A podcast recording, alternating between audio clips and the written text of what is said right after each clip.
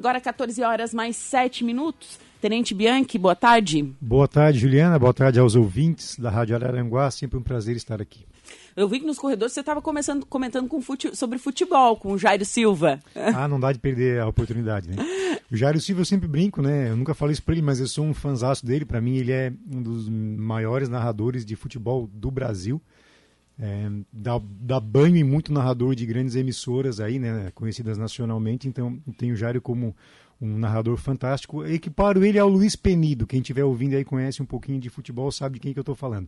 O Luiz Penido é um narrador, acho que ele é carioca, e ele sempre ele, ele narra aquele jogo, né, aquela final, como se o time fosse dele, assim, né? Parece que ele está narrando do seu próprio time. E aí pode pegar várias narrações de várias finais de vários clubes e ele sempre narra com a mesma intensidade. E o Jair da mesma forma, talentosíssimo e não dá de perder a oportunidade de falar de futebol com quem entende e tem uma forma muito clássica de se expressar. É verdade. E o Jair Silva é um dos poucos narradores que a gente sabe qual time torce. Ele é flamenguista, flamenguista. Né? É, não dá para ser perfeito. Né? Qual time você torce, Tenente? Somos vascaínos.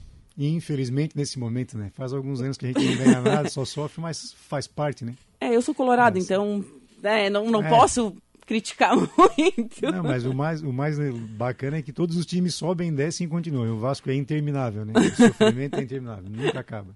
É verdade. Então, Tenente, é, a gente sabe que Santa Catarina é um dos estados onde fazem mais frio no Brasil. O uso de aquecedores é super comum.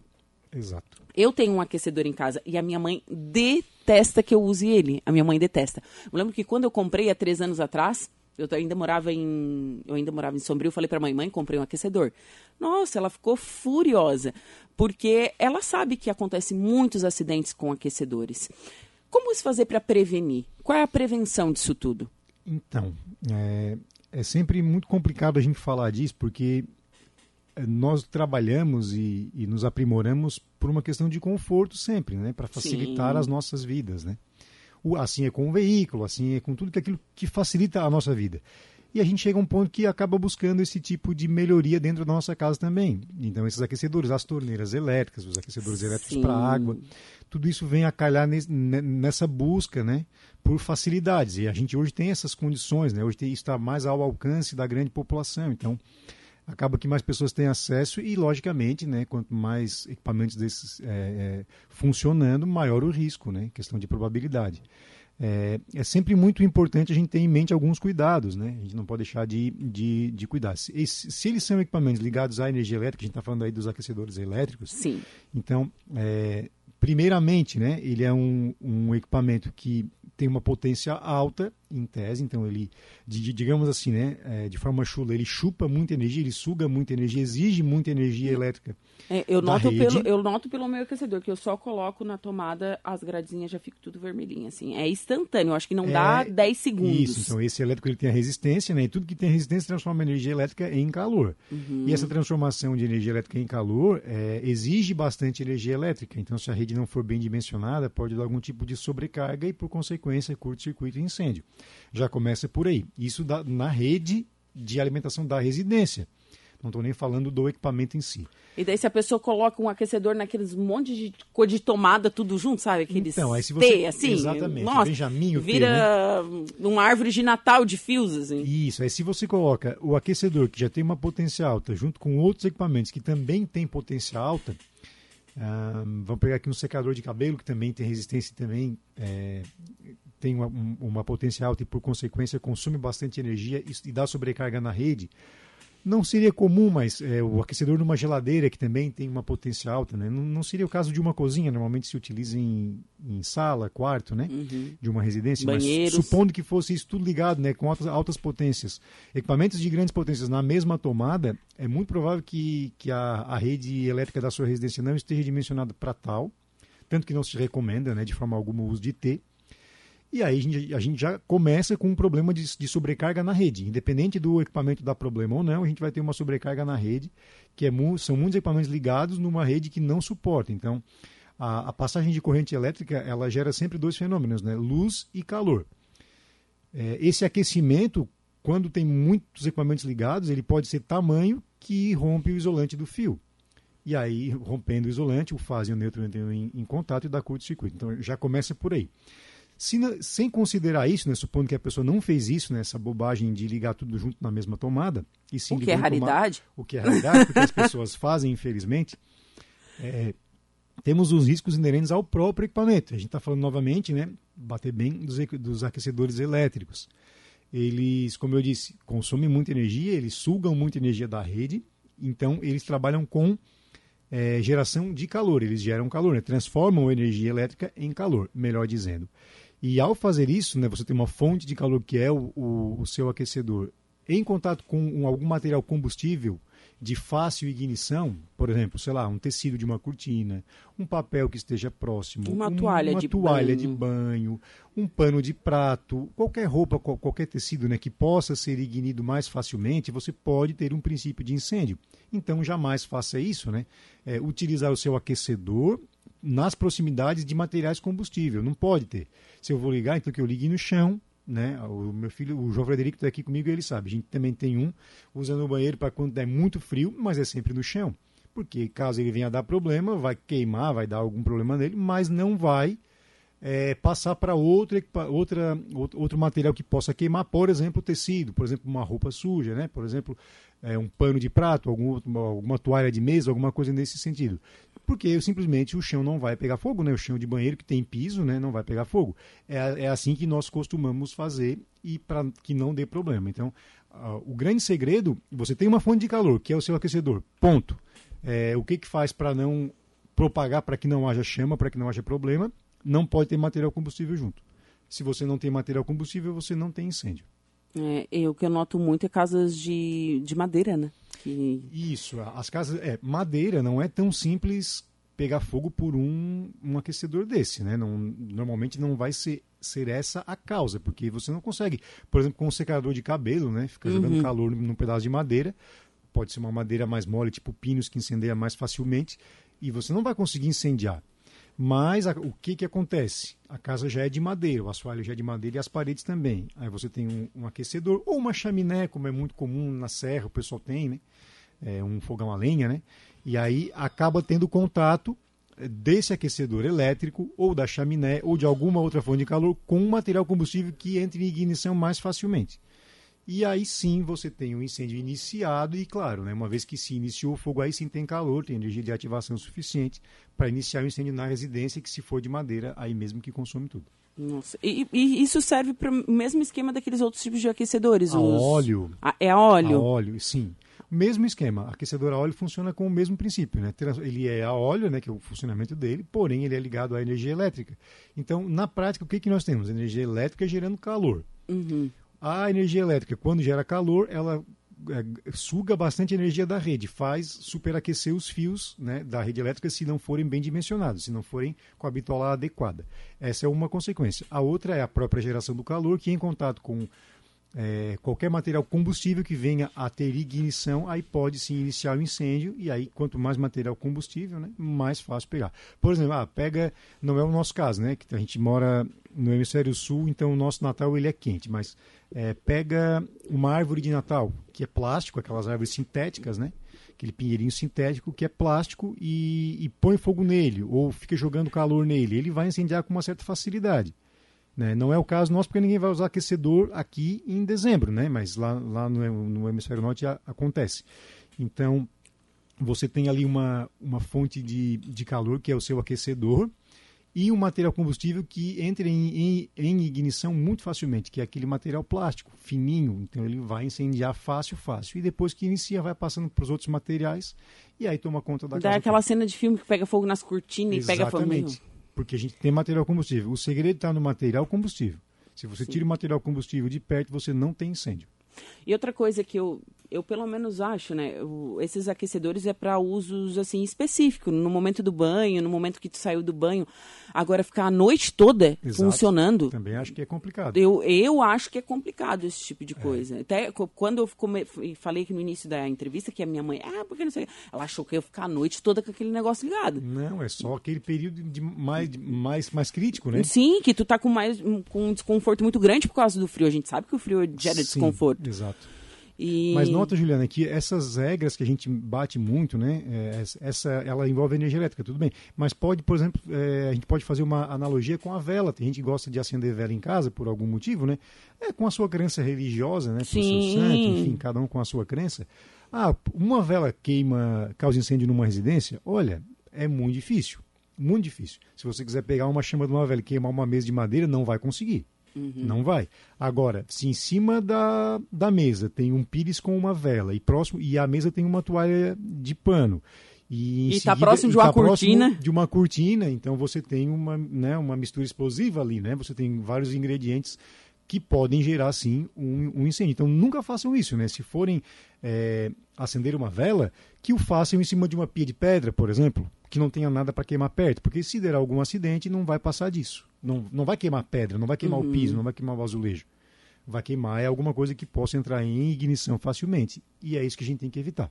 É, e aqui no Brasil as- as pessoas têm costume de acender velas para os santos, para fazer as suas orações. A gente Sim. sabe que é normal Bastante, isso. bastante. normal. E realmente, se tem um. Se tá perto de uma cortina, dá um vento, a cortina já foi.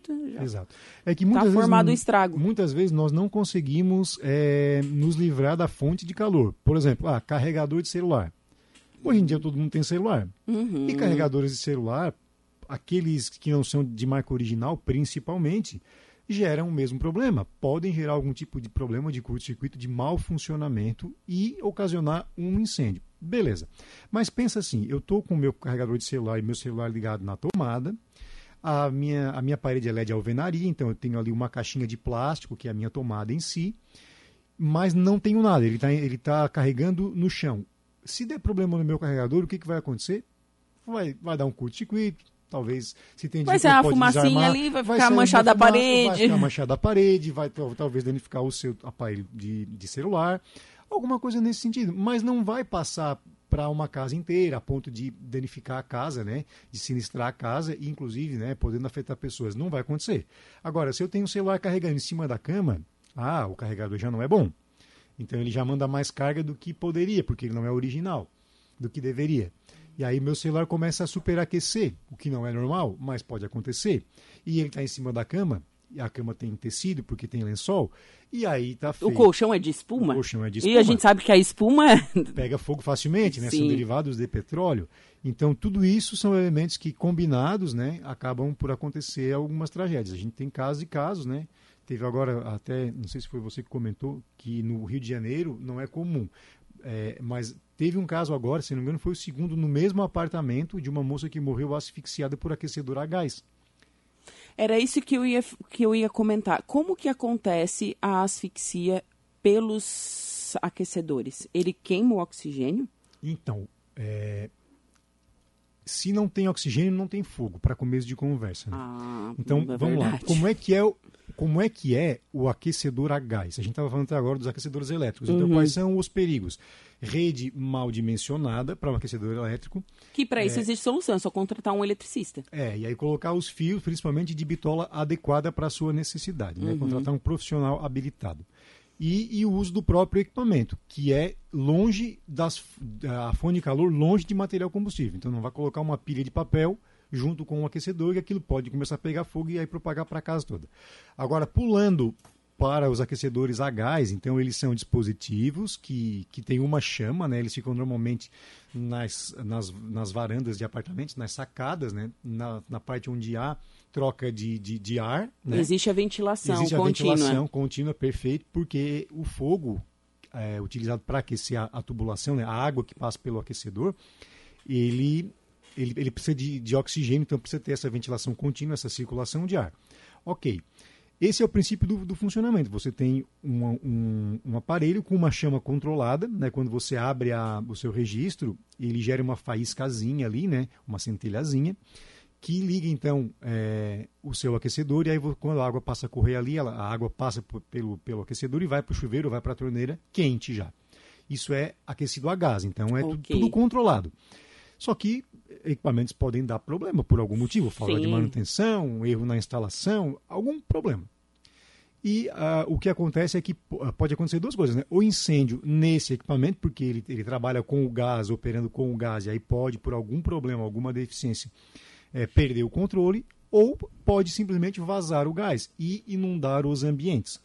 O que acontece comumente é que em algumas edificações, especialmente as mais antigas, esses aquecedores eles ficam em regiões não tão ventiladas assim, como o banheiro, por exemplo. Uhum. E aí, uma vez que você tem um vazamento de gás, você acaba morrendo, a pessoa acaba morrendo por asfixia e não. E não nem se dá queimado, conta. E não se dá conta. Ela É, desmaia. Teoricamente, o gás tem cheiro, né? A gente, o, o- quem, quem produz o gás de cozinha Eles- é, o- atribui um cheiro a Atribui um um cheiro odor. característico, Sim. né? Então, é para se ter um cheiro. Como é que acontece essa inalação sem a pessoa perceber? Eu desconheço, porque aí tem que estudar o caso, né? Tem que investigar. Mas o fato é que já houve casos, sim, de pessoas que morreram por inalação, né? Por asfixia, por gás liquefeito de petróleo, que é o nosso gás de cozinha, o GLP, Uhum. é, sem se dar conta. Gás proveniente desses aquecedores a gás. Nossa, é, Então também tem que cuidar. tem- é- é realmente é uma lista de cuidados que a gente tem que ter, né? Porque é, é impressionante. E as pessoas, ela- é, o que chama atenção mesmo é o lance de. Porque o gás a gente sabe que ele não tem cheiro. Daí os produtores eles colocam um cheiro nele para identificar qualquer tipo de vazamento. Isso. E mesmo assim acontece esse tipo de acidente. Exato. É, é, tem que investigar a causa, porque eh, o cheiro de gás ele é muito característico. Sim. Né? Quando vaza gás em casa, a gente sabe que o gás está inundando aquele ambiente. E uma característica do gás de cozinha é que ele é muito pesado, ele é mais denso que o ar. Ou seja, ele num caso de vazamento, ele não, ele não se dissipa, ele não se evapora no ar, ele fica preso no ambiente. Enquanto eu tiver parede, janela que suporte ele, né, que não tem abertura, ah, eu, eu vou ter sempre gás inundando o meu ambiente. E aí qualquer tipo de centelha, de faísca, de algum atrito, uma luz que se liga que gera uma centelha, uma chama que você Eu achava que isso era motivo, só coisa do. pode dar explosão. De, de, de, de série. Eu assisto uma série que Não. tipo, eles falam muito sobre isso, né? Pra não acender com cheiro de gás, eles chegam os bombeiros no- na série, eles não, eles É, não acendem a luz. energia elétrica, É. né? A gente desliga a energia elétrica. Primeiro desliga a energia elétrica e corta o gás para depois tomar qualquer outro tipo de medida, né? Isso é protocolo Ah, padrão. é um protocolo. Isso, Isso, é é. real mesmo. Exato. Não é coisa de, de série. Não é real, é real. Porque, como eu disse, o gás ele inunda o ambiente, então você tem uma concentração muito grande de gás naquele ambiente. E aí não, vai, não é tecnicamente uma explosão, mas você vai ter uma queima súbita e rápida e violenta, né? Desse gás. Então, e aí, claro que vai gerar deslocamento de ar também, porque você vai queimar o gás presente no ambiente, vai gerar um deslocamento de ar. E, e as consequências de queima também, né? A destruição proveniente da queima. Então, gás é uma coisa muito séria, não se pode brincar de forma alguma. Por isso que nós do Corpo de Bombeiros batemos muito, né, cobramos muito as adequações de gás das edificações, aquelas que passam pela vistoria.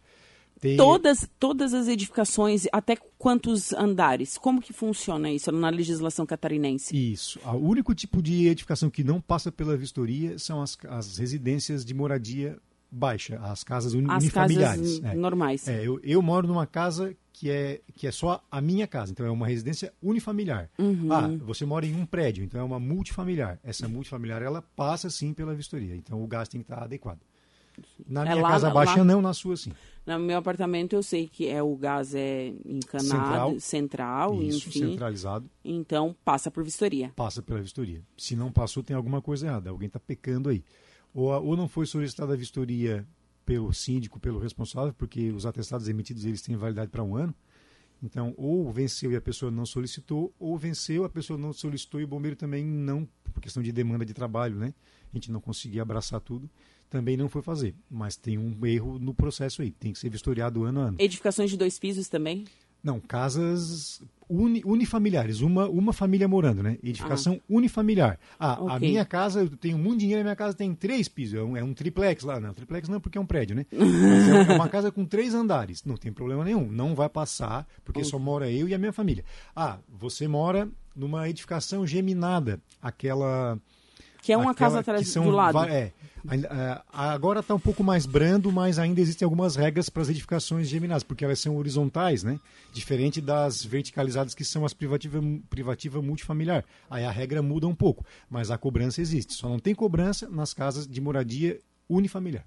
Certo, certo. E essas nos edifícios, nos prédios, tem ainda o, o gás encanado que vem direto da rua ou é abastecido hum, é abastecido o gás. É, sim, é o caminhão. No, normalmente são ou com cilindros aqueles P45, né, aqueles São mais maiores, altos, mais maiores, altos. ou aqueles estacionários de Aqui não, 180. aqui não tem gás encanado para isso na nossa Eu região? desconheço. Eu Tem, também acho que não tem. Porque passa a ser gás é na, na BR, né, no traçado Pois da é. BR, que é bastante os postos de combustível e tal. Uhum. Mas para chegar nas residências eu, eu desconheço. Eu sei que os caminhões fazem, é, enchem os botijões dos prédios. Isso eu sei que tem. É essa informação que eu também tinha. Deixa eu mandar um alô aqui pro Cabo Raimundo, mandou um abraço para você. Ô, Raimundo, cabo da Polícia Militar. Um grande alô abraço, Cabo você. Raimundo, um vencedor, né? Lutou bastante aí, venceu uma doença terrível e está forte e firme. Um grande abraço para ele. É, ele ligou aqui para a rádio e falou com o João Frederico. Também a Sandra da Silva também está mandando um boa tarde aqui para gente. Sandra, abraço para você, excelente tarde e excelente segunda-feira. Bom, Bianchi, muito obrigado pela sua visita aqui nos estúdios da Rádio Araranguá. Desejo você uma excelente semana. Muito obrigado, Juliano. Obrigado a todos os ouvintes. Forte abraço e boa semana a todos.